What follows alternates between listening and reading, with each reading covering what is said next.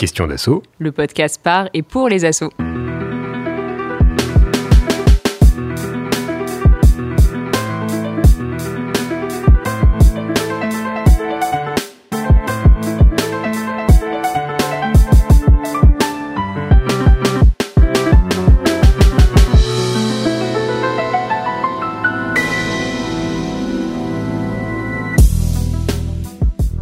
Dans le premier épisode de Question d'assaut, on a exploré les limites du modèle économique de la subvention sur lequel reposent de nombreuses associations.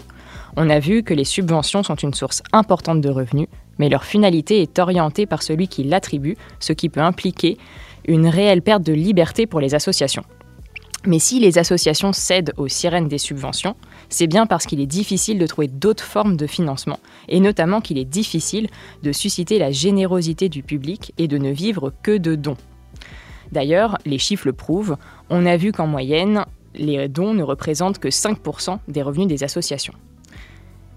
Et pourtant, certaines associations arrivent à vivre essentiellement de dons. C'est le cas de la Quadrature du Net qu'on va recevoir aujourd'hui, donc qui une association bien connue de défense des libertés, euh, notamment concernant les enjeux sécuritaires et les enjeux technologiques, mais pas que. Comme d'autres associations engagées, pour ne pas subir de pression externe, la Quadra n'accepte que des dons individuels ou privés. On y reviendra. Alors comment font ces associations pour susciter la générosité populaire? Y a-t-il une recette miracle? Comment est-ce que cela impacte leur organisation interne? En gros, est-ce rentable d'être militant? Donc ce sont les questions que nous vous proposons d'aborder dans ce troisième épisode de Questions d'assaut, le podcast par et pour les assauts en partenariat avec la Maïf. Pour parler de ce sujet, on a le plaisir de recevoir Myriam. Bonjour Myriam.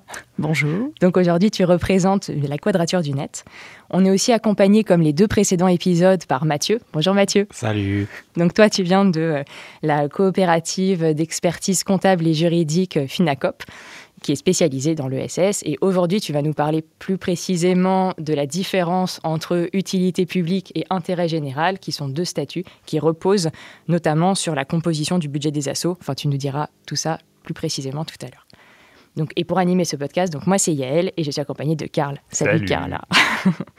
donc cet épisode de questions d'assaut est réalisé comme les précédents par Guillaume Desjardins de Synchrone TV, qui nous reçoit encore une fois dans, dans, dans leur studio. C'est sur une musique de Sound of Nowhere, donc si vous aimez, n'hésitez pas à regarder euh, ce que fait l'artiste. Et vous pouvez bien évidemment vous abonner à Question d'Assaut sur votre, plateforme de podcast préférée, donc Apple Music, Google Podcast, Spotify, Deezer, SoundCloud. Vous pouvez aussi vous abonner euh, directement à notre newsletter sur notre site, donc www.question assaut.com, où vous aurez de toute façon toutes les informations euh, dont on va reparler et une version textuelle du podcast. Alors je crois que j'ai tout dit. Euh, et bah écoutez, euh, on est très heureux d'être avec vous et c'est parti.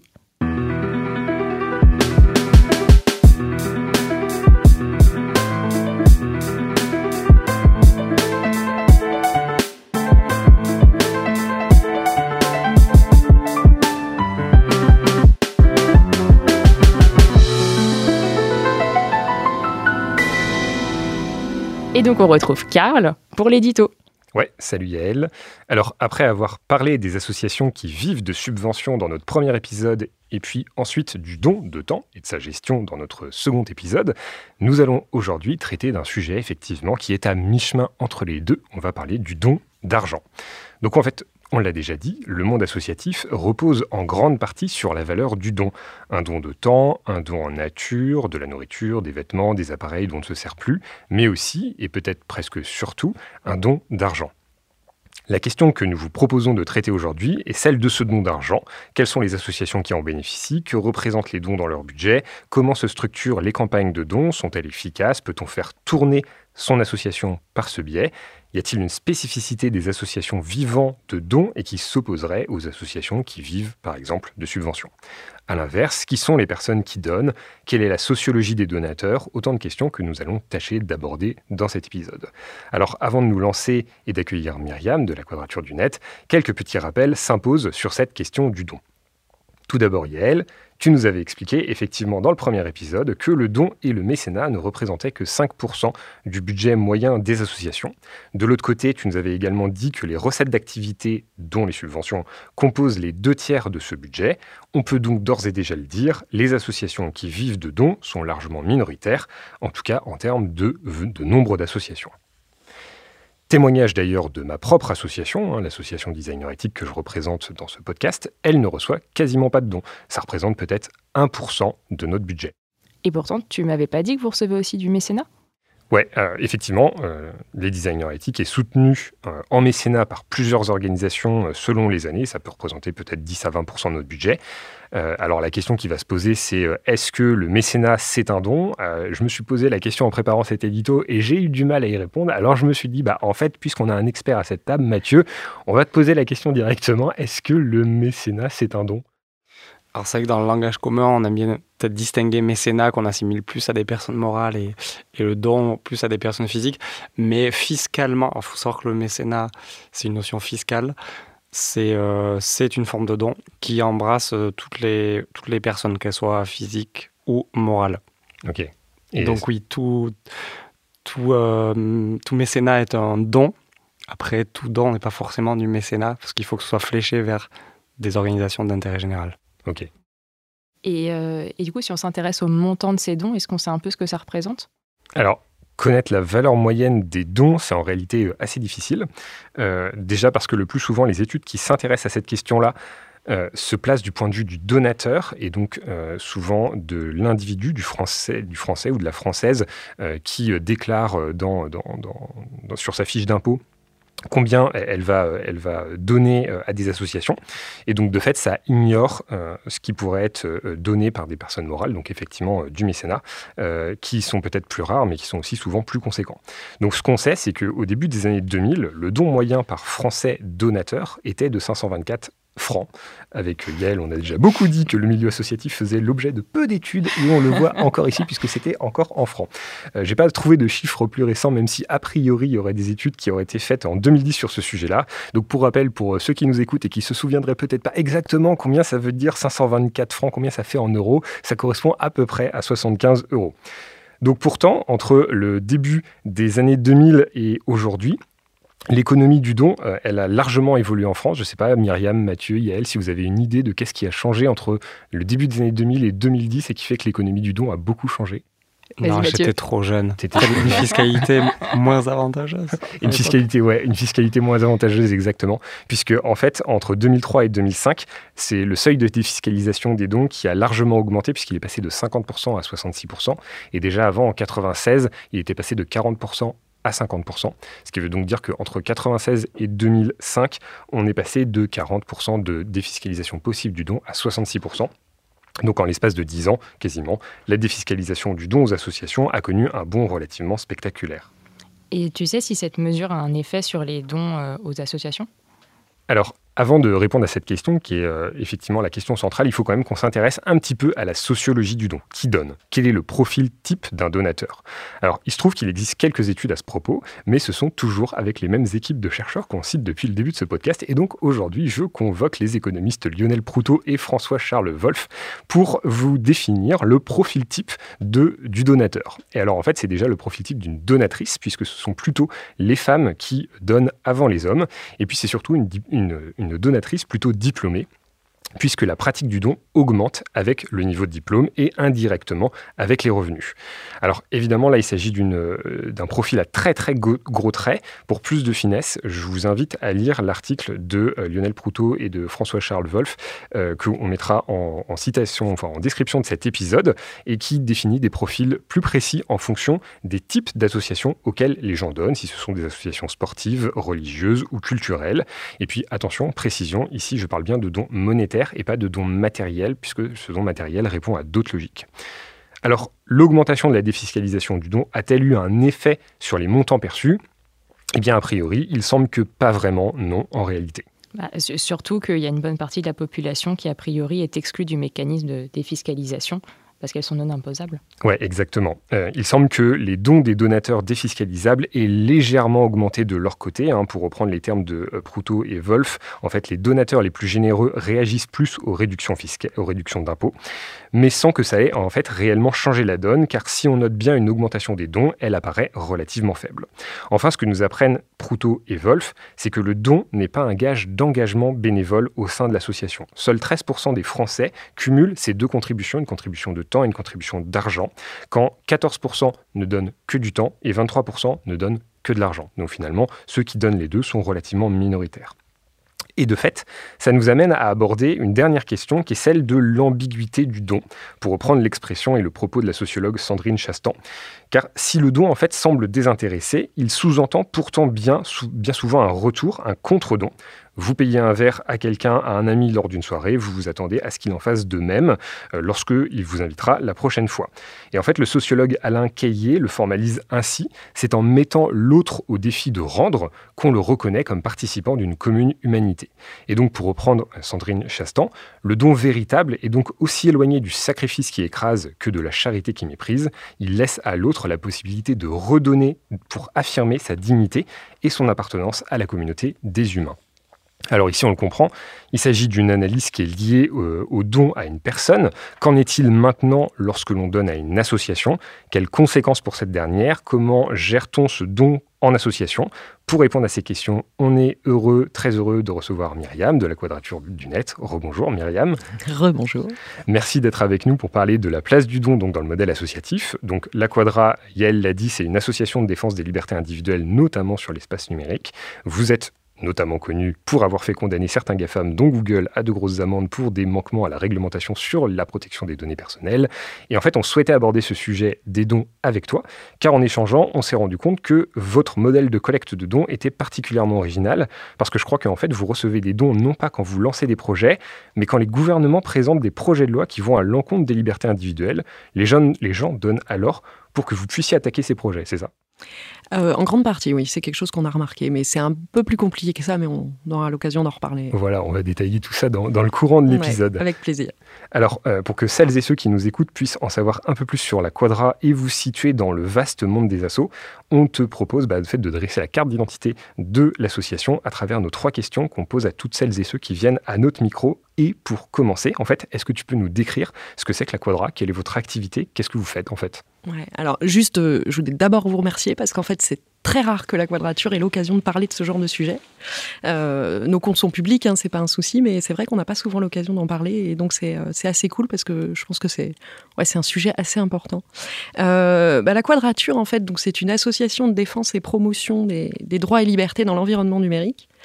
alors déjà, qu'est-ce qu'on peut entendre par droits et libertés dans l'environnement numérique?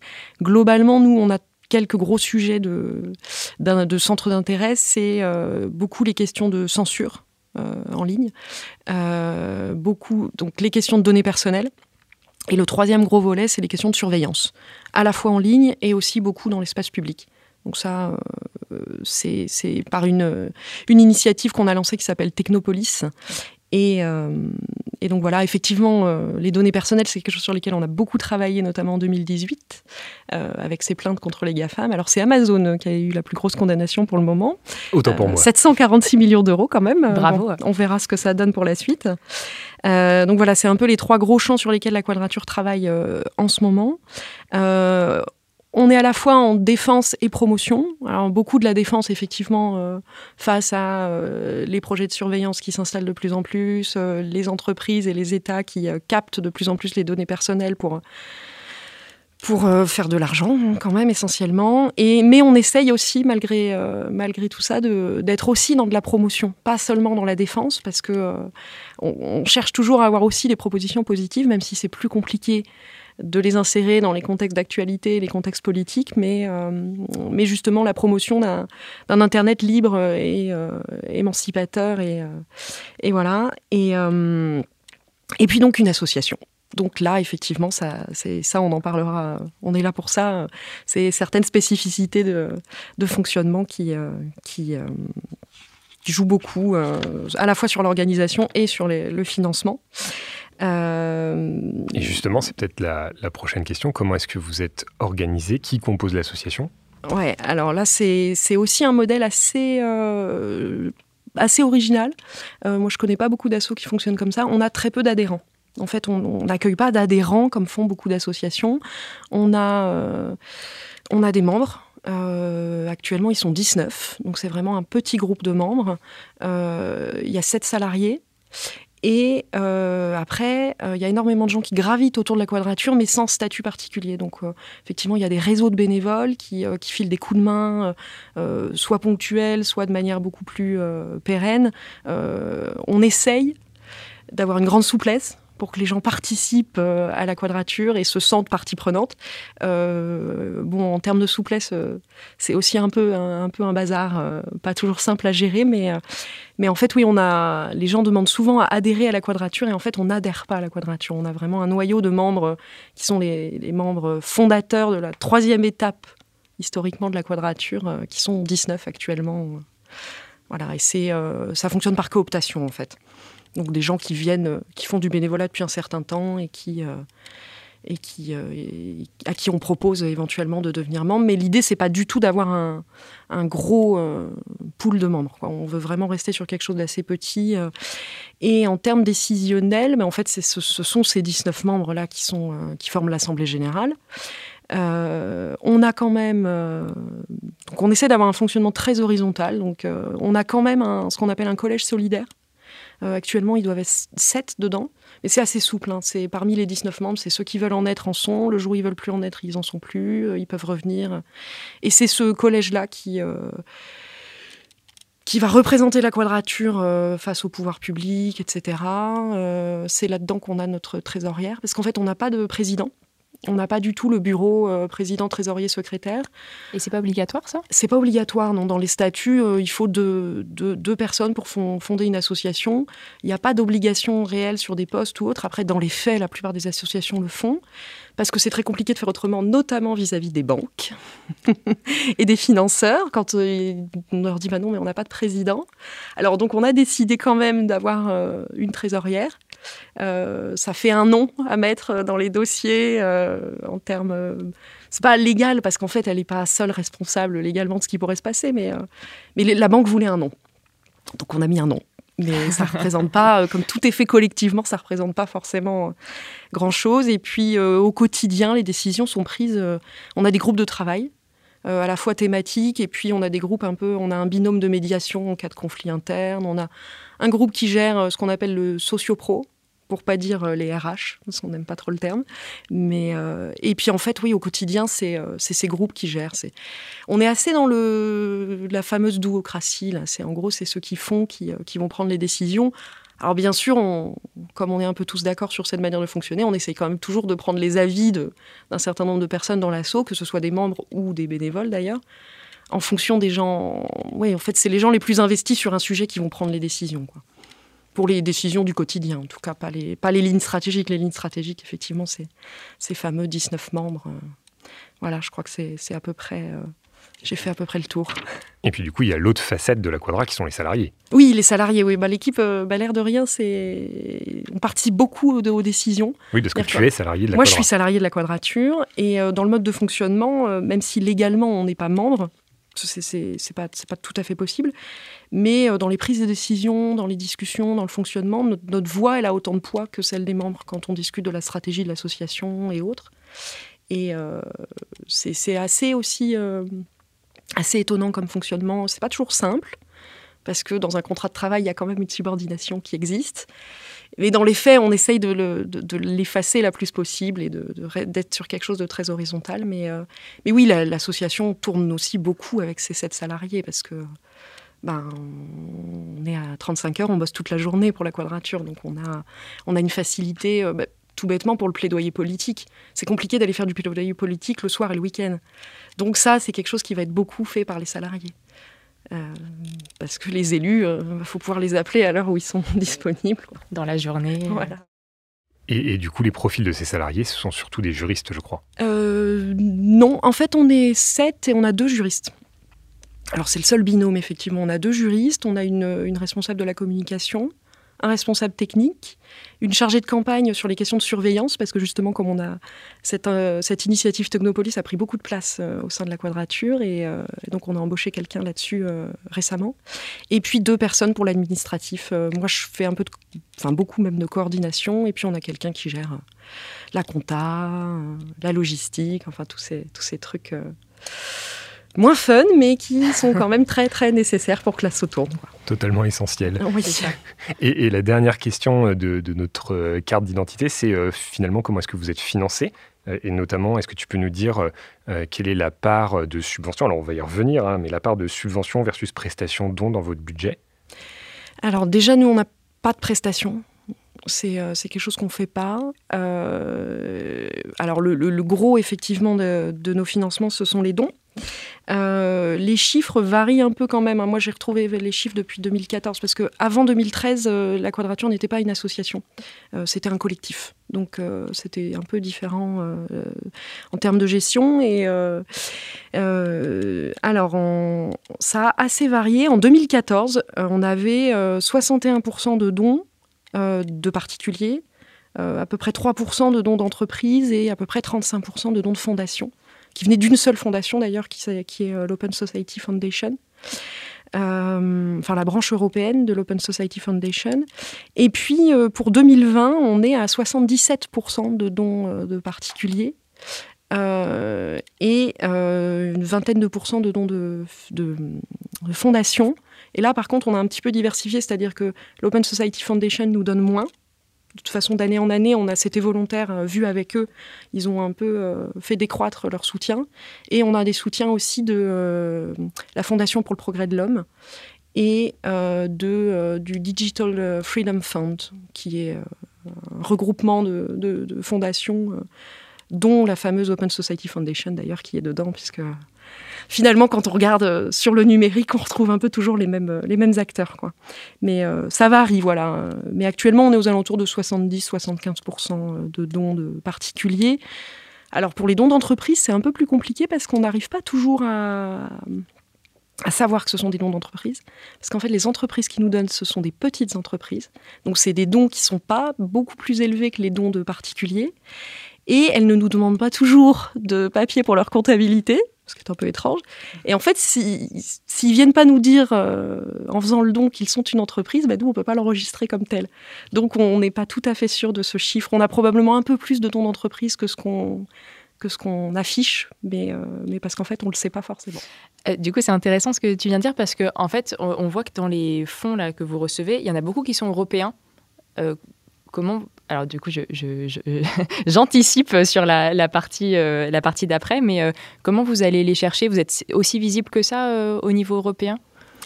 Alors pour le pour l'Open Society Foundation, je ne peux pas dire parce qu'en fait c'est une fondation qui soutient la quadrature depuis l'époque de la création du collectif en 2008. Donc je n'ai pas vraiment d'idée à l'époque de comment euh, c'était euh, notamment Jérémy Zimmerman qui, avait, euh, qui était en lien avec eux, mais je ne sais pas exactement comment ça s'est fait.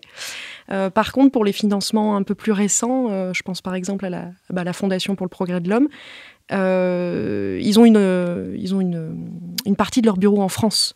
Donc en fait Euh, ils financent euh, des copains à nous, euh, l'association Framasoft, et puis par ce biais-là, euh, on les a rencontrés. C'est du bouche à oreille vraiment. Mais en fait, c'est des associations, enfin des fondations, pardon, qui sont au niveau européen, mais, mais ils sont très installés en France en fait. C'est pour ça qu'on les, c'est par ce biais-là qu'on a. C'est beaucoup le bouche à oreille. Okay. Fondation qui parle d'une autre fondation, nous disant tiens, vous, vous pouvez peut-être aller chercher par là. Et, peut-être juste du coup question euh, autant pour, euh, pour Mathieu que pour toi. Euh, du coup, tu disais qu'au début vous étiez un collectif.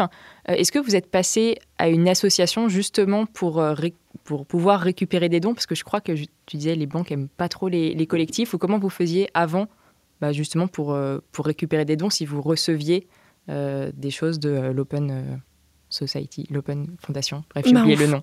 en fait, euh, avant 2013, euh, je crois que le, le ratio don euh, soutien de fondation était vraiment différent. Euh, l'Open Society, enfin l'OSF avait vraiment une grosse grosse part dans les budgets de la quadrature, si mes souvenirs sont bons. Enfin, j'y étais pas moi à l'époque, donc. Mais euh, en fait, on passait par une, une autre association qui collectait les dons euh, pour la quadrature. Et qui salariait du coup les gens aussi. Euh, oui, mais alors il y avait, y avait une ou deux personnes, pas plus. Hein. C'était vraiment beaucoup plus réduit en termes d'équipe salariée. ça fonctionnait beaucoup plus sur du bénévolat. Donc ça a vraiment changé la physionomie de la quadrature en, en 13 ans. Et, du coup, tu disais que vous n'acceptiez euh, pas, de pas de subvention ni euh, ne faisiez de prestations. Est-ce que tu peux nous dire pourquoi?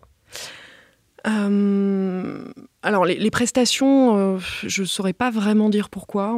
ça n'a jamais été trop le, la question s'est jamais vraiment posée. Euh, par contre, pour les subventions, c'est très clair. C'est vraiment euh, ce que disait Yael en, introduction, c'est la, question de l'indépendance, euh, la question de, que, les pouvoirs publics ne puissent pas, même indirectement, peser sur les choix de l'association. Et, et, au vu de ce qui s'est passé les derniers mois, on a vraiment bien fait parce que euh, la fameuse loi, euh, alors je ne sais plus quel est le, nom exact, mais celle qu'on appelle la loi séparatisme, qui a euh, fait rentrer dans la loi française des choses assez compliquées pour les associations, enfin vraiment graves. Et justement, maintenant, il y a ce fameux contrat d'engagement républicain pour les associations qui reçoivent des subventions ou qui ont des agréments. et qui écrit quand même noir sur blanc que les associations s'engagent à respecter et faire respecter l'ordre public si la quadrature s'engageait sur ce genre de truc, elle ne serait plus la quadrature. Donc en fait, euh, voilà, on a bien fait jusqu'ici de ne pas demander de, subventions publiques et, je pense qu'on continuera. Et euh, du coup, si on s'intéresse maintenant euh, peut-être à vos donateurs, est-ce que tu connais le profil des donateurs de la quadrature Est-ce qu'il y a un profil type? Est-ce que vous savez en moyenne combien une personne va donner ou ce genre de choses? Alors, on a des idées de combien une personne peut donner en moyenne, mais alors par contre après on n'a pas du tout d'idée des profils pour deux raisons, parce que déjà euh, au départ c'était beaucoup euh, milieu geek et les milieux de, libristes. Depuis ça a beaucoup changé et on n'a pas d'infos parce qu'en fait on n'en veut pas parce que euh, bah, les questions de données personnelles, on n'a pas, enfin les, gens qui nous donnent, on leur demande juste, ils ont, enfin il y a des gens qui nous donnent sans, sans donner plus d'infos. Euh, et il y a des gens qui se créent un compte donateur parce qu'on a aussi des systèmes de contrepartie dont on pourra reparler euh, à l'occasion. Mais ces gens-là, on, a juste besoin d'un pseudo, d'une adresse mail et d'une adresse postale euh, s'il faut leur envoyer des contreparties. Mais c'est des données qu'on garde le moins longtemps possible et on n'en demande absolument pas plus parce que donc on cherche pas à, savoir vraiment qui nous donne. Par contre, ce que je peux dire, j'ai pas les chiffres en tête, mais le don moyen à la quadrature est, assez faible en fait. En fait, c'est plutôt un, grand nombre de gens qui donnent des petites sommes que, euh, que l'inverse. Et, alors ces contreparties, justement, quelles sont-elles? Alors les contreparties, on a un système de euh, c'est par palier en fonction de, donc les gens cumulent les dons au fil des, mois ou des années et en fonction des paliers, euh, j'ai plus les paliers exacts en tête parce qu'on les a fait changer il y a pas longtemps, mais euh, quelqu'un qui va vouloir entre guillemets la totale de nos contreparties, c'est un palier à 314 euros. C'est le pic. Par an.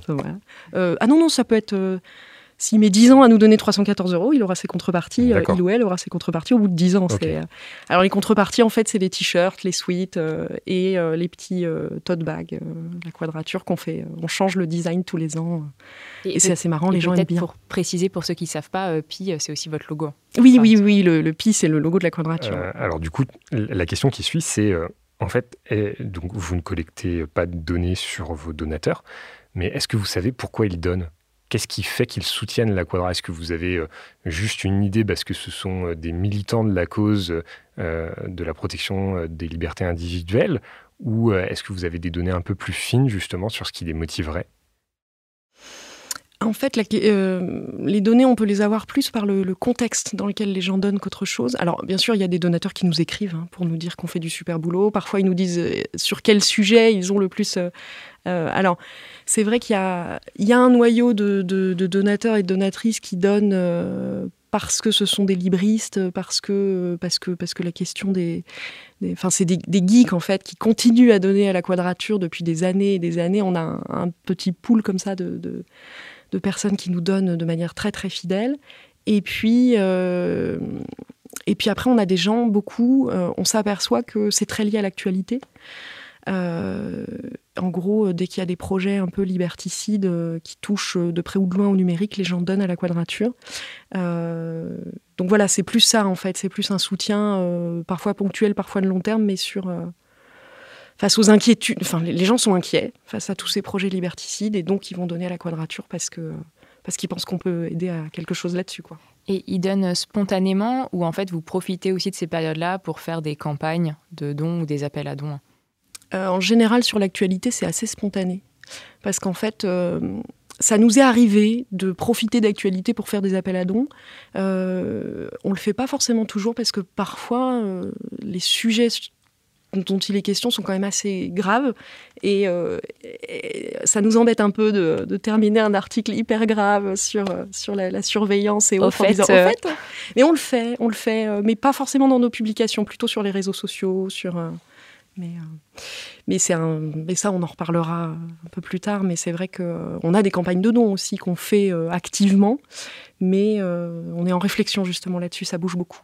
Peut-être une dernière question avant d'aborder cette question des campagnes de dons, c'est que finalement, on a le sentiment que les dons qui sont faits à la Quadra, c'est pas vraiment euh, euh, un don de solidarité pour défendre euh, une cause qui nous touche pas, c'est plutôt peut-être l'attente d'un retour de service, au sens où la Quadra serait presque l'avocat de ceux qui sont qui se sentent impactés par sur leur liberté individuelle. Est-ce que on peut le dire comme ça, un contre-pouvoir, ouais.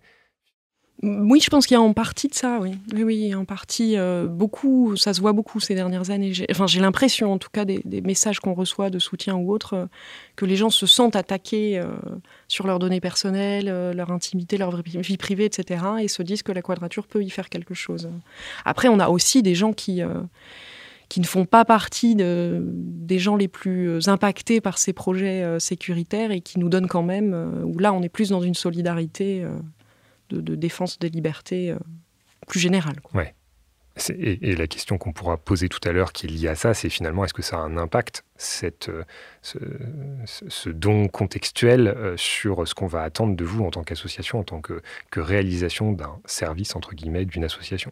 Mais peut-être avant d'aborder cette question-là, effectivement, sur la question des campagnes de dons, est-ce que vous en faites Est-ce qu'elles marchent c'est un peu la grande question de, des assos qui vivent de dons finalement. C'est comment est-ce qu'on va récupérer ces dons euh, Est-ce que finalement le, fait de, mettre en place, mettre en place pardon, des campagnes de crowdsourcing, d'ailleurs, est-ce que vous employez ce terme? Est-ce que vous faites du crowdsourcing? Ou est-ce que c'est complètement est-ce que ça fonctionne ou est-ce que c'est complètement décontextualisé? Alors, on fait des campagnes de dons, ça euh, depuis depuis euh, au moins 2013.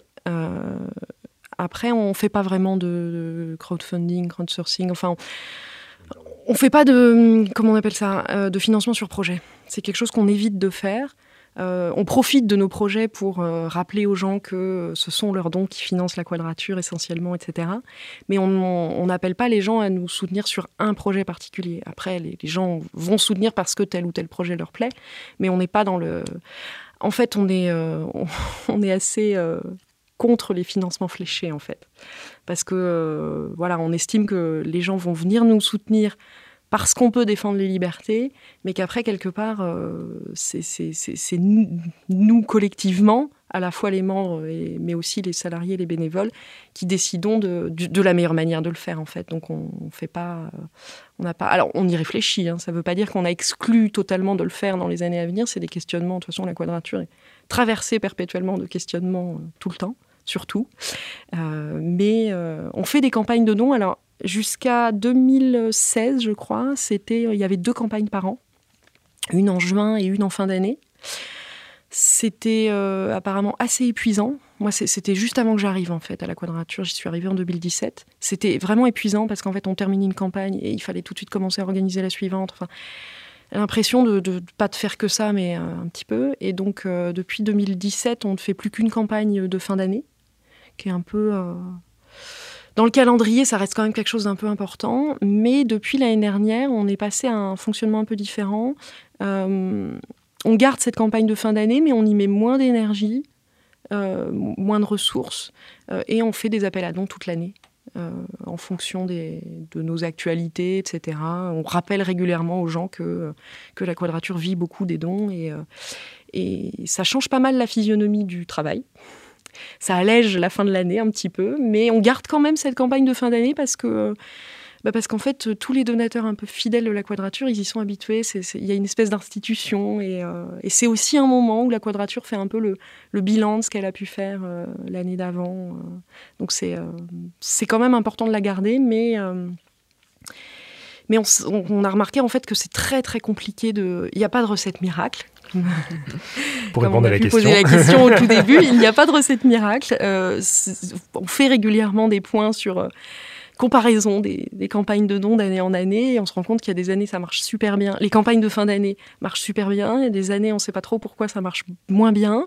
Euh, et, donc on s'est dit que plutôt que d'avoir tous les œufs dans le même panier avec juste une campagne en fin d'année, de demander des dons un peu tout au long de l'année, c'est ça met moins de pression en interne. Et puis, et puis ça évite, oui, de, si on se plante une année en fin d'année sur une campagne de dons, oui, parce ça évite d'être complètement ça représente quelle proportion de votre budget cette campagne de dons de fin d'année? C'est compliqué. Euh, alors, si je prends les chiffres de cette année, euh, enfin, en même temps, cette année n'est pas tout à fait terminée. En plus, ça complique les choses parce que comme notre campagne commence en novembre, euh, d'un point de vue de la manière dont on organise nos campagnes de dons et dont on analyse tout ça, on est en décalage par rapport au bilan comptable classique du, 1er janvier au 31 décembre. Donc, il y a toujours des chiffres. Mais là on est au moins, à vue de nez, on est au moins sur un quart, euh, un, bon quart, voire un petit tiers de, dons euh, sur cette année, mais enfin sur 2021. Mais 2020-2021, on s'est quand même aperçu que justement cette idée de, faire une espèce de campagne permanente toute l'année, bah, ça marchait. Euh, c'était vraiment pas mal en fait, ça marchait parce que ça permet de d'utiliser un peu plus les actualités, justement pour que les gens nous donnent. Alors qu'avant, c'est vrai que c'était euh, comme on faisait campagne qu'en fin d'année, on pensait, on se profitait pas forcément des actus. Maintenant, on essaye de le faire un peu plus. C'est un peu, euh, ça fait un peu, on n'aime pas trop le côté. Euh, on profite des actualités, mais en même temps. C'est pas l'actualité qui manque, quoi. Oui, surtout en ce moment, sur les sujets de la quadrature, ça manque pas, oui. malheureusement. Peut-être aussi la, différence, c'est que je crois que tu nous avais dit en, préparation de, de, cet épisode que aussi vous avez aujourd'hui des réserves qui peut-être font que vous êtes moins dans l'urgence aussi de devoir absolument chercher des sous euh, bah, parce que vous avez quand même cette salariée à payer, etc. Mais, euh, finalement, vous avez aussi peut-être un peu plus de, comment dit, de respiration, de souffle euh, là-dessus. Hein. Il y avait un, peu de réserve. En fait, ce qui s'est passé, c'est en 2014, il y avait eu une campagne de dons qui démarrait assez mal, qui augurait pas de, grand-chose de très très bon pour la quadrature. il y avait eu un appel euh, notamment de, Philippe Aigrin, qui était un des, fondateurs de la quadrature, qui avait lancé un appel euh, sur les réseaux en disant mais si, si, si, si vous ne faites rien, si vous ne nous aidez pas, la quadrature va s'arrêter. Et là, il y avait eu, enfin, moi, je travaillais pas à la quadrature à l'époque, j'étais pas du tout dans les milieux libristes et geeks, et pourtant, j'ai reçu cet appel-là et j'ai donné à l'époque à la quadrature. C'était mon premier contact avec la quadrature. Et ça, ça a amené. Euh, ensuite, il y a eu l'année 2015 avec euh, les attentats, la loi renseignement, euh, l'état d'urgence, etc. Et là, c'est la première fois qu'on a vraiment remarqué que, bah, quand les gens étaient inquiets pour leur liberté fondamentale sur toutes les questions de données personnelles et de surveillance, ben, ils avaient tendance à soutenir la quadrature. Et à ce moment-là, il y a eu un peu on s'est fait un petit matelas. Euh, donc c'est vrai que ça permet de voir les choses de manière un tout petit peu plus sereine, mais, mais le matelas euh, commence à... Parce que bon, on est passé aussi de 2-3 salariés à 7. Et forcément, euh, les associations le disent pas souvent parce que les associations présentent leur compte de manière à pas montrer trop que, en gros, le, gros des budgets des associations, c'est la masse salariale. Enfin, pour les associations qui ont des salariés. Et bah, quelque part, euh, je trouve ça un peu hypocrite. Moi, je, enfin, oui, la quadrature, euh, c'est 80% euh, de son budget, ce sont les salaires. Mais en même temps, s'il n'y avait pas les salariés, le travail ne serait pas fait. Donc c'est, ça paye du salaire, mais c'est pour des, actions qui sont. C'est pas juste, ça paye pas juste des salaires en fait. Mais, mais donc voilà, on est quand même toujours un peu. on sait que c'est pas la catastrophe, mais on sait toujours que c'est un peu. si on veut pouvoir continuer à, à travailler avec l'équipe actuelle, parce qu'on n'est déjà pas assez nombreux pour tout le travail qu'il y a à faire. Il euh, faut, faut pas qu'on se relâche, quoi. Ah, merci beaucoup. Et juste une, dernière question, ouais, pour, euh, pour finir sur ces questions de campagne de dons, il me semble qu'il y a quelques années, vous avez, vous avez aussi fait une campagne de publicité dans, dans, les médias et, d'affichage, je crois, qui étaient orientés justement sur la perte des libertés individuelles. Est-ce que ça c'était lié juste à une volonté de sensibiliser sur ces questions-là ou est-ce qu'il y avait aussi une volonté de, de, de, de lancer une campagne de dons j'ai l'impression que tu ne vois pas de quoi je parle. Non. Tu sais, c'est les, les, affiches. Euh, alors, je sais pas, là, j'ai euh, Google, euh, ah, Facebook, ah oui. tu, sais, les. Oui, alors en fait, ça, c'était. Alors non, en fait, ce n'était pas du tout, du tout une campagne de dons. C'était l'époque où. Enfin, c'était 2018, on faisait encore des campagnes de fin d'année, on faisait pas d'appel à dons dans l'année. Et en fait, non, c'était vraiment une campagne. Au départ, c'était vraiment une campagne d'action. Il y avait ce fameux règlement européen sur les données personnelles qui allait entrer en vigueur en mai 2018. Fin 2017, on s'est dit, mais là, il faut faire quelque chose en termes d'action pour sensibiliser les gens sur la question des données personnelles à travers les GAFAM, parce que voilà, les GAFAM, c'est euh, tout le monde euh, connaît euh, les GAFAM et utilise les services des GAFAM.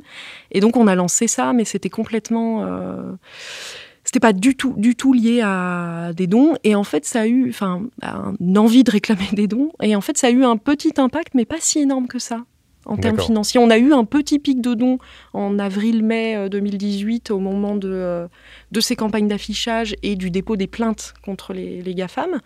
Euh, mais ça n'a pas eu un impact si, si important que ça sur le budget. C'était vraiment pas pour, pour le financement, c'était c'était vraiment une envie d'en découdre un peu avec les GAFAM. Hmm. Enfin, pas les GAFAM en eux-mêmes, le monde que représentent les GAFAM, parce qu'il n'y a pas que qui posent des problèmes en termes de données personnelles, mais la liste serait longue si on devait attaquer tout le monde. Donc, si on comprend bien, en fait, ce qui est, enfin, les facteurs de dons, c'est surtout votre campagne annuelle, les rappels que vous pouvez faire euh, chaque année, et puis ensuite, si jamais il y a une actualité qui se présente. Mais finalement, quand vous-même vous communiquez sur des projets précis, en fait, c'est pas ça euh, forcément qui va susciter du don. Non, parce qu'on n'est pas. Enfin. Mais ce qui est intéressant aussi, c'est que là, en fait, ce que tu dis, c'est aussi que vous êtes hyper identifié sur ces sujets-là. Enfin, Pour que les gens pensent à vous dès qu'il y a une loi qui sort. Enfin, je me dis, euh, la nouvelle asso euh, qui euh, se met en tant que plaidoyer, mais que personne ne connaît, personne va non plus lui, lui donner des sous. Est-ce que tu as peut-être une idée de bah, justement comment vous avez réussi à être aussi visible dans, dans l'espace public? Il euh, y a, beaucoup de questions. Finalement, genre c'est, bah, on est sept salariés, mais on a aussi des bénévoles, euh, des, membres et des bénévoles hyper actifs euh, qui, enfin. La Quadrature a gagné énormément depuis 13 ans en, légitimité, en termes d'expertise, notamment juridique, sur les questions numériques. Et ça, ça, ça, a joué énormément, en fait, cette, cette expertise qui s'est créée petit à petit, parce qu'on a aussi une équipe de juristes bénévoles euh, qui bosse énormément avec les salariés. Euh, et en fait, voilà, cette expertise-là, elle a fait que petit à petit, les médias, euh, et notamment des grands médias, ont commencé à contacter la quadrature. Et maintenant, effectivement, les grands médias, sur certains sujets, savent qu'ils peuvent appeler la quadrature. Et en fait, on s'aperçoit que les passages dans les médias font que, petit à petit, ce n'est plus seulement les libristes et les geeks qui ont donné la quadrature, mais des gens qui, qui, qui ont découvert l'association via les médias et qui se sont dit bah oui euh, en fait euh, c'est peut-être eux qu'on peut aider pour essayer de faire quelque chose. Parce que c'est des sujets où enfin notamment l'exemple des données personnelles et des des traitements qu'en font les GAFAM c'est vraiment typiquement le truc de euh, en tant qu'individu tout seul qu'est-ce que je peux y faire? De toute façon j'ai besoin des services de Google voilà. Et donc se dire bon au moins il y a des associations qui essayent de faire bouger les choses on va les aider. Et le fait de, de passer dans les médias toutes les interventions médias elles ont aussi beaucoup joué en fait ça, c'est, euh, on l'a vu avec la loi sécurité globale en fin d'année dernière. Euh, il y a eu beaucoup d'interventions médias de la quadrature et, euh, et ça a aussi beaucoup. Et puis, on communique aussi plus qu'avant sur nos recours juridiques. Ça aussi, ça aide. Parce qu'il y a un aspect concret du recours juridique. il y a une action concrète qui est faite avec des résultats, bons ou mauvais. Et le concret aide quand même beaucoup les gens à donner, j'ai l'impression. Ok, bah merci. Bah, Peut-être avant de passer, euh, parce que je vois que l'heure tourne, euh, à, la, question d'expert, euh, justement, ce qui était intéressant, là, ce que tu disais, en fait, quand les gens donnaient un peu bah, spontanément, mais quand il y avait quand même une actualité, comment vous, est-ce que ça vous interpelle en interne et comment est-ce que ça va peut-être influer ou pas sur les projets que vous allez mener? Enfin, notamment, par exemple, tu disais que vous faisiez la défense, mais vous faisiez aussi de la promotion. du, coup, comment est-ce que bah, voilà, ça, ça joue en fait sur les, sur les décisions et les projets que vous allez mener C'est probablement l'une des questions les plus compliquées dans le, dans le fonctionnement de la quadrature, c'est d'arriver à, à ne pas être euh, pris que par l'urgence, euh, qu'elle soit euh, légale ou enfin législative pardon ou, ou, médiatique, et de se garder quand même du temps pour pour les réflexions de fond, pour les projets de fond. Et c'est effectivement assez compliqué. On a eu, bah, en fait, il y a eu cette fameuse initiative Technopolis.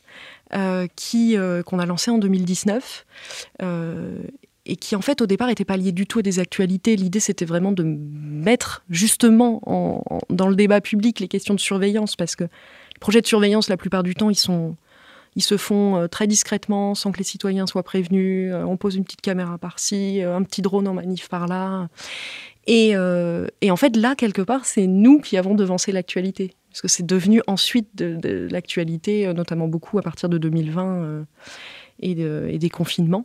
Mais, euh, c'est vrai qu'après, c'est pas toujours simple d'arriver à, se dégager le temps d'être sur du projet de long terme. On a notamment une proposition positive sur des questions d'interopérabilité euh, qui permettrait euh, de lutter justement contre la, centralisation sur ces grandes plateformes, d'arriver à avoir des, des, petits euh, réseaux sociaux qui seraient tous, entre guillemets, compatibles entre eux. Et euh, je pourrais, moi, ne pas avoir de compte Facebook, mais euh, communiquer avec des gens sur Facebook sans que Facebook récupère mes données.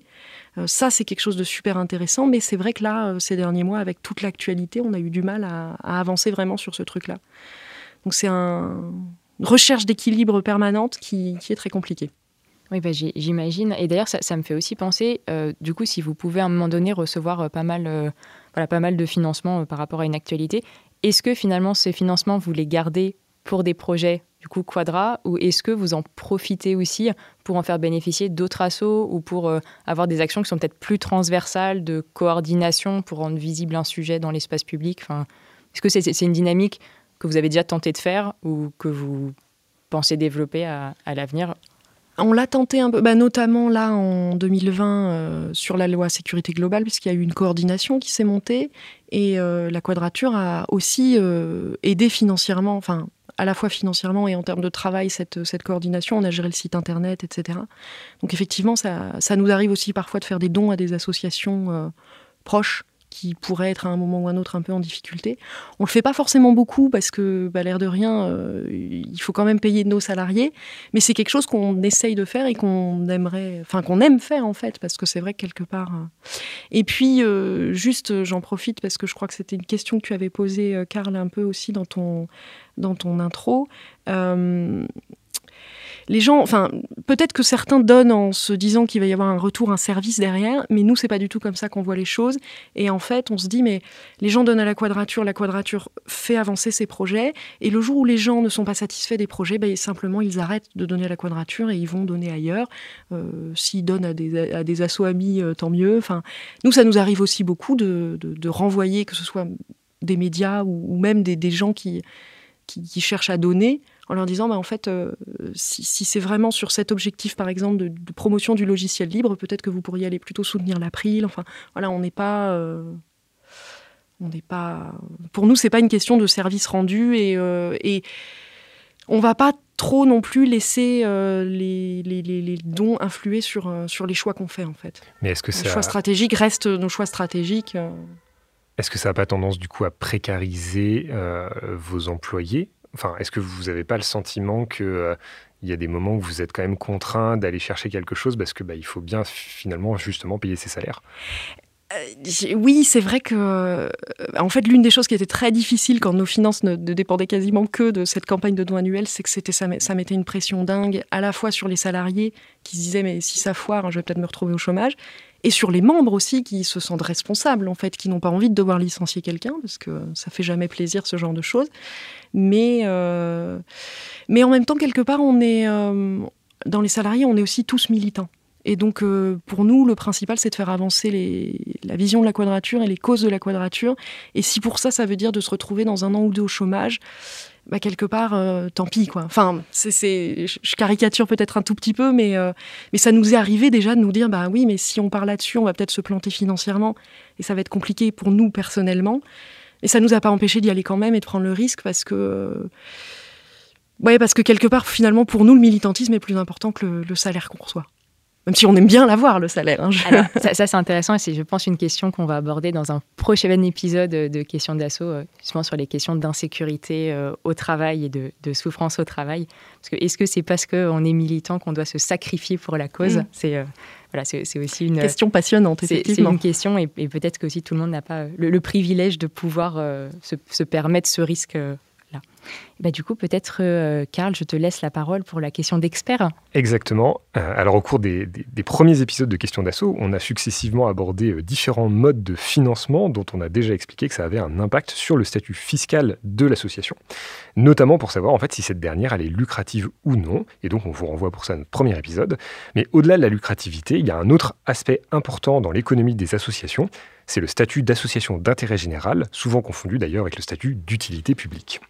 Alors que recouvrent ces deux statuts? La réponse dans la question d'expert.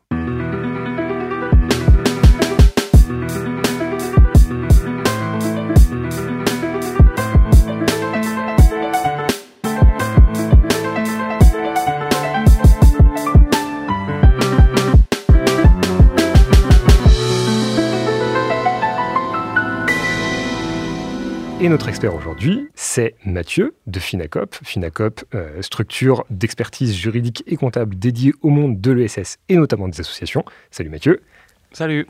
Et donc, on a pas mal de questions pour toi aujourd'hui sur ces questions de l'intérêt général et de l'utilité publique. Et peut-être pour commencer, bah, en fait, tout simplement, qu'est-ce que c'est que l'intérêt général pour une association? Alors, faut s'imaginer un peu une pyramide à trois étages. Comme tu disais au premier épisode, on avait parlé de la non-lucrativité. Ça, c'est le premier étage. C'est le fait de ne pas payer d'impôts. Et pour ça, il faut avoir une gestion désintéressée, notamment la question de la rémunération des, dirigeants, qui doivent rester bénévoles, au maximum trois quarts du SMIC. Ensuite, il y a la question de la non-lucrativité des activités au sens fiscal, ce qui veut dire une absence de concurrence, ou en tout cas une concurrence dans des conditions différentes, les fameux 4P. Il y a aussi quelque chose d'un peu moins connu, mais il faut éviter les liens privilégiés avec des entreprises, c'est-à-dire qu'on ne doit pas apporter un surcroît de ressources ou des économies de, dépenses. Et enfin, euh, donc ça c'est la non-lucrativité. Pour aller vers l'intérêt général, il faut rajouter un seul critère qui est être sur une liste d'activités éligibles. Donc là, on a le cas parfait, euh, malheureusement avec la quadrature dunaire qui n'a pas, voilà, coche pas cette case-là, comme euh, la plupart des assos qui font du plaidoyer, au sens politique euh, du terme. Euh, donc le plaidoyer est considéré par le fisc comme euh, quelque chose de trop indirect, qui ne mérite pas d'être soutenu.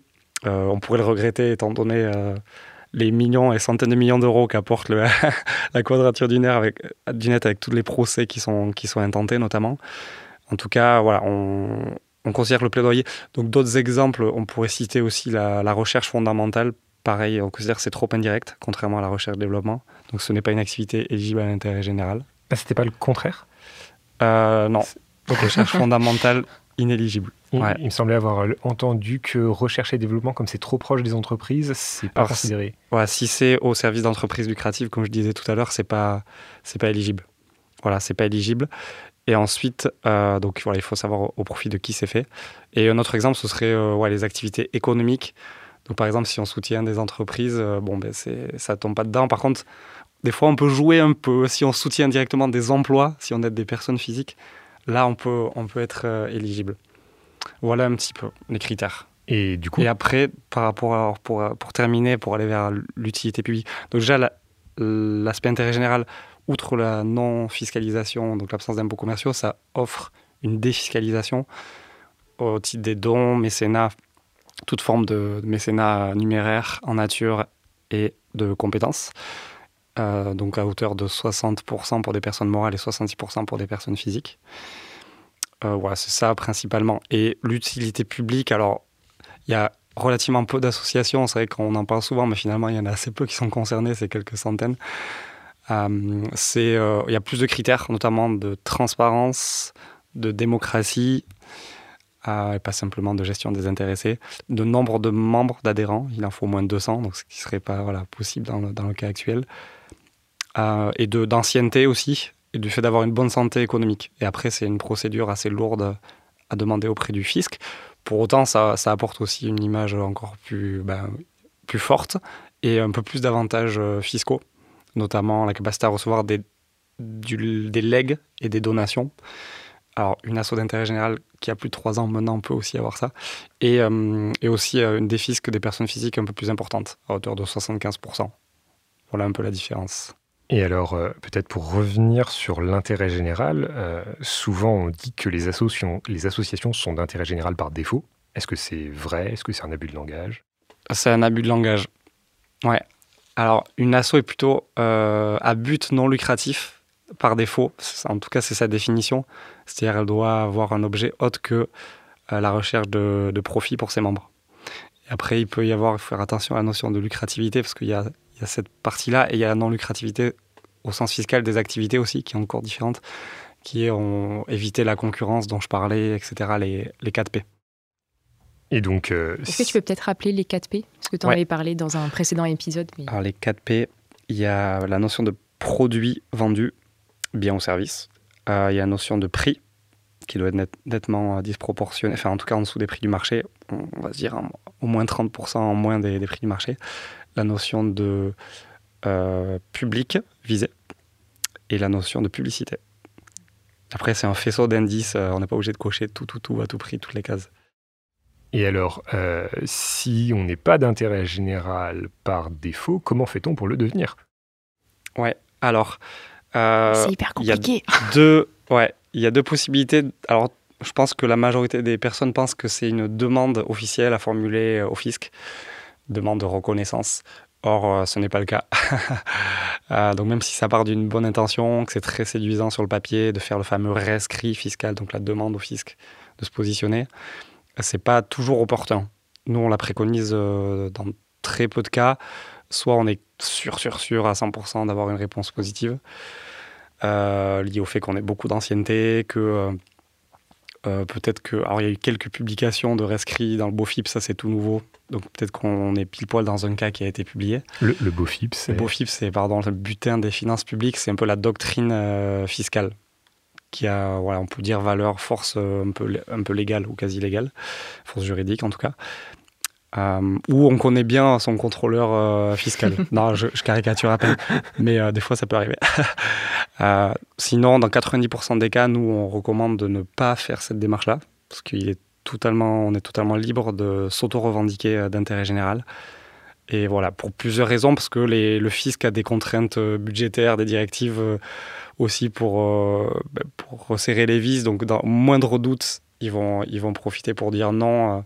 Et dans ce cas-là, on renverse la charge de la preuve. Donc après, il faut aller faire un dossier, etc. Alors que si on reste dans notre coin et qu'on fait notre propre dossier, notre propre analyse, c'est au fisc de venir nous, nous embêter, etc.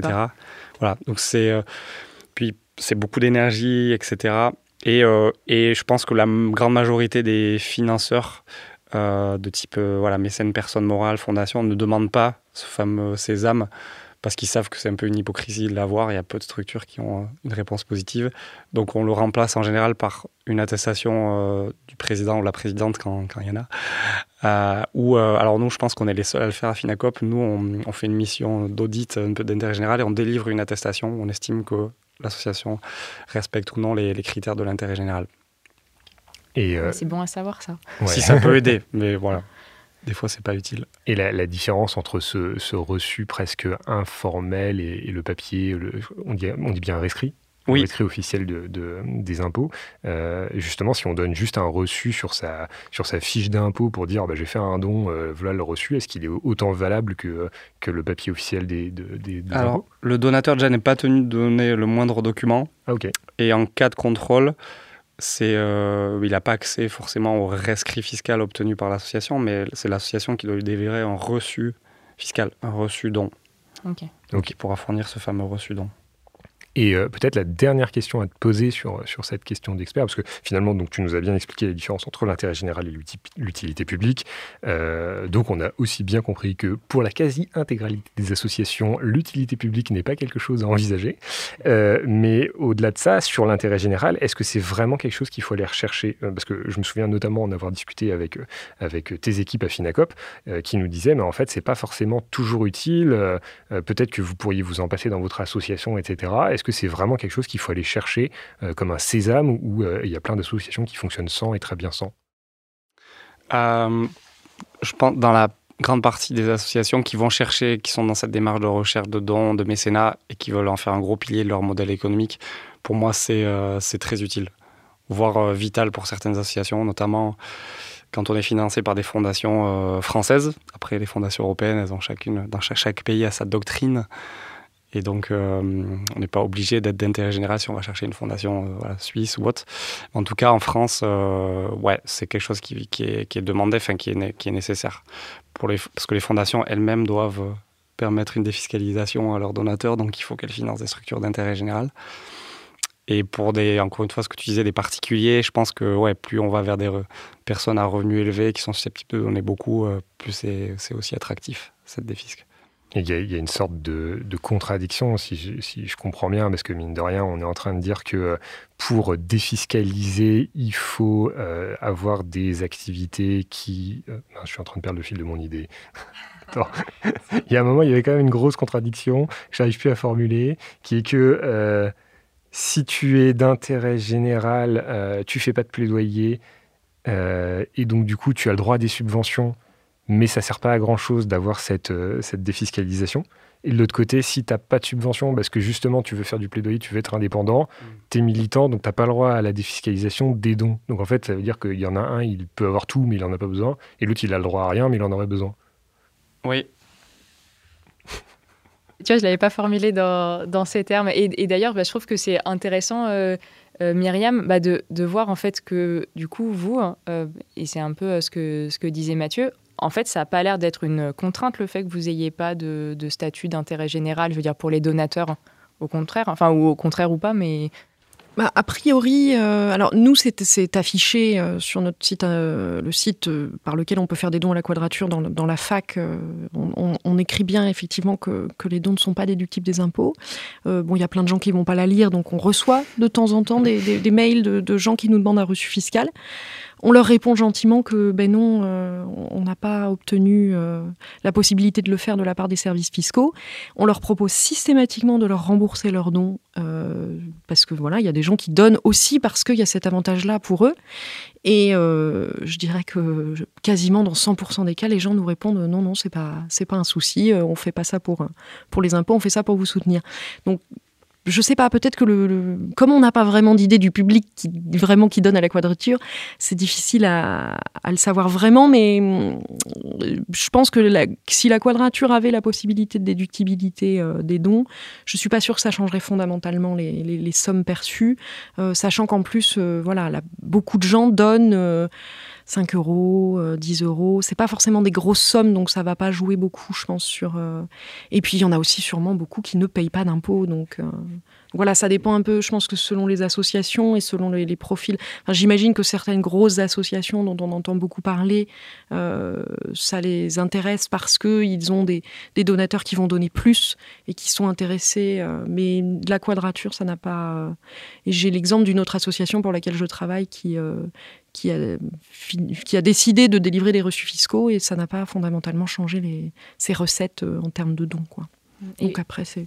Peut-être par rapport justement au paradoxe que soulevait Karl, est-ce que, outre la défiscalisation des dons, tu penses que ça pourrait vous donner. Euh, donc, du coup, on a compris que vous n'y avez pas vraiment accès. mais, euh, mais, mais est-ce que tu penses que euh, c'est quelque chose qui peut donner plus de légitimité par rapport aux institutions? Parce que vous, vous avez quand même cette particularité, enfin, tu vois, à être parfois au Parlement, à l'Assemblée nationale, enfin, en tout cas, à, être dans des, dans des institutions juridiques. Enfin, du coup, peut-être que je dis pas les bonnes, mais pour faire des recours. et, du coup, pour, vous, pour le moment, vous le, ça ne joue pas sur un espèce de manque de légitimité ou manque de reconnaissance? Non, ça ne joue vraiment parce qu'en fait, euh, la légitimité et la reconnaissance sont là, notamment par notre expertise. Et puis, euh, il faut être honnête, comme euh, c'est quand même des concepts assez flous dans la tête de la plupart des gens, la plupart des gens pensent que la quadrature est d'intérêt général. Euh, parce que la notion d'intérêt général dans la tête des gens, elle est, elle est pas très très claire. Quoi. Donc c'est vrai que le, point qu'a fait Mathieu est, vraiment intéressant là-dessus parce qu'on s'aperçoit que c'est beaucoup plus compliqué. Mais dans la tête de la plupart des gens, la quadrature est d'intérêt général. Oui. Et d'ailleurs, c'est vrai que souvent, c'est quand... plus philosophique en fait, je dirais. C'est presque ça. Quoi. Et c'est vrai que généralement, c'est quand tu écris euh, loi 1901, euh, souvent tu as envie d'écrire derrière d'intérêt général. Enfin, il y a un petit côté, c'est as le package tout en un. Bon, en fait, du coup, on a appris que non. Après, ça peut être aussi un plaidoyer à mener à la part des mm. associations du monde associatif, etc. Pour élargir le spectre. Euh. Je sais que récemment, on a intégré notamment les, les actions en faveur de l'environnement, qui n'étaient pas reconnues avant. Ça, c'est dans l'air du temps. Parce que les libertés numériques aussi peuvent être euh, un sujet. Parce que sinon, c'est vrai que le mot plaidoyer, on peut comprendre le fils qui pourrait dire ah, ben, dans ce cas-là, euh, Total qui fait du lobbying, euh, c'est pareil, c'est du plaidoyer. Ah, Par contre, si on focalise sur l'objet euh, défendu, je pense que là, il y aurait matière. C'est possible que les choses bougent dans les À l'intérêt général au sens plein du terme. Super, bah écoutez, bah merci beaucoup, hein, c'était, hyper riche. Donc bah merci Myriam d'avoir, euh, de nous avoir accompagnés, d'avoir été euh, avec nous pour nous livrer euh, le témoignage de la quadrature du net sur ces questions. Merci à Mathieu de nous avoir éclairé sur de ton expertise sur, sur les questions d'utilité publique, intérêt général, mécénat, dons. c'est toujours avec plaisir qu'on te reçoit sur, sur ce plateau. Et merci bien sûr à, tous de, à toutes et tous de nous avoir écoutés. On espère que cet épisode, bah, surtout, vous a été utile. si jamais vous avez je euh, je sais pas, un témoignage, des retours, des choses que vous avez vécues qui sont peut-être proches de ce dont on a dit, ou même peut-être des sujets que vous aimeriez particulièrement euh, traiter ou, en tout cas écouter dans, dans, cette, euh, dans ce podcast, n'hésitez pas à nous écrire à notre adresse mail qui est assez simple. Donc c'est hello question au pluriel asso.com et de toute façon vous retrouvez toutes les infos sur notre site internet donc question d'asso. Vous pouvez vous abonner à notre newsletter, euh, vous pouvez vous inscrire sur toutes les plateformes de podcast euh, Apple euh, Music, Google Podcast, Deezer, SoundCloud et Spotify. Spotify, voilà tout, tout, ce que vous voulez et de toute façon vous pouvez retrouver toutes les ressources sur notre site web et il y aura encore une fois une version textuelle. Euh, donc cet épisode a été réalisé avec le soutien de la Maïf et aujourd'hui c'est Guillaume Desjardins de Synchrone TV qui était à la réalisation et la jolie musique que vous allez entendre est une musique de Sound of Nowhere. N'hésitez pas à regarder ces autres morceaux, enfin plutôt les écouter. Merci de nous avoir écoutés et rendez-vous le mois prochain pour un nouvel épisode de Questions d'assaut qui sera cette fois-ci sur la question de la souffrance au travail dans les milieux militants.